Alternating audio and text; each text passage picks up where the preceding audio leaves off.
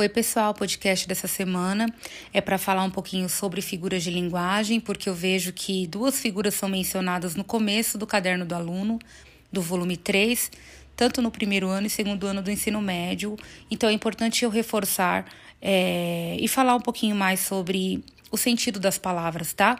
Porque na nossa literatura nós podemos encontrar diferentes é, formas de você utilizar as palavras e elas podem apresentar múltiplos sentidos, tá? Então nós chamamos aí de linguagem polissêmica, porque pode apresentar para nós diferentes sentidos, dependendo de como você utiliza a palavra ali na frase para poder fazer aquele efeito conotativo, denotativo ou figurado, tá? Como já havia mencionado e falado para vocês nos podcasts anteriores, quando eu dei a introdução à literatura. Então, para poder ficar mais claro, é, a comparação, ela na verdade, ela consiste em atribuir características de um ser a outro devido à semelhança que há entre eles, tá? Sempre utilizando termos comparativos. Quais são esses termos comparativos? São as palavrinhas como, igual, tal qual, parece e assim por diante. Então, se eu disser assim, ó, o menino é como um príncipe, eu tenho aí uma figura de linguagem, que é a comparação, tem o termo comparativo, que é a palavrinha como.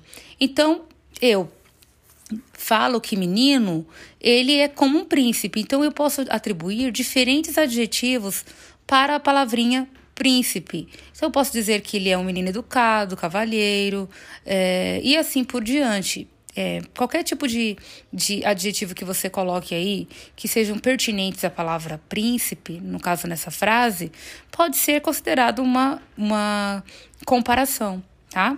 Então, você tem um elemento como aí, que é o termo comparativo, um menino para, é, como um príncipe, tá? Então, nós temos aí a figura de linguagem, que é a comparação. Outro exemplo, se eu disser assim, vou ler para vocês aqui os versos de Vinícius de Moraes.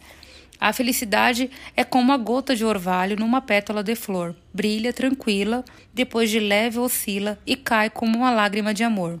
Então a felicidade aí é comparada com a gota de orvalho, tá? Então a felicidade é como a gota de orvalho.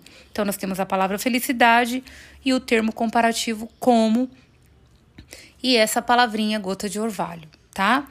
Então, diferentemente da metáfora, que também consiste em atribuir semelhanças de um termo ao outro, mas não vai ter elementos, é, termos comparativos, tá? Você vai encontrar os elementos, mas não os termos comparativos, que são essas palavrinhas. Se eu disser assim, ó, eu vou ler para vocês aqui um verso de Analisa Ribeiro. Poesia, minha única escadaria, meu único corrimão então, aqui você precisa fazer uma leitura mais é, minuciosa para poder fazer a interpretação e quais são os elementos que estão sendo comparados aí. Então, eu posso dizer que poesia, no caso, comparada à escadaria, seria um desafio para ela, tá? E corrimão, no caso, seria um apoio para ela. Então, a poesia é um desafio e apoio para a Ana Elisa que fez esse, esses versos, tá? Então, existe essa diferença muito sutil entre essas duas figuras de linguagem. Eu vou deixar mais exemplos é, no Google Docs para que vocês consigam absorver é, melhor esse conteúdo.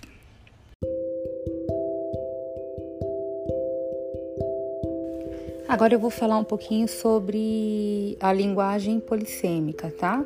É, uma vez que nós é, trabalhamos as figuras de linguagem, nos deparamos também com os diferentes significados das palavras, dependendo da situação em que você a coloca e do contexto em que ela está inserida, né? Então a polissemia ela pode aparecer é, em diferentes situações. Vejamos aqui, ó, eu vou dar um exemplo, tá? Que eu tirei da, do site toda a matéria. A letra da música de Chico Buarque é incrível. Então, nós temos a palavra letra aí. 2. A letra daquele aluno é inteligível. E 3. Meu nome começa com a letra D.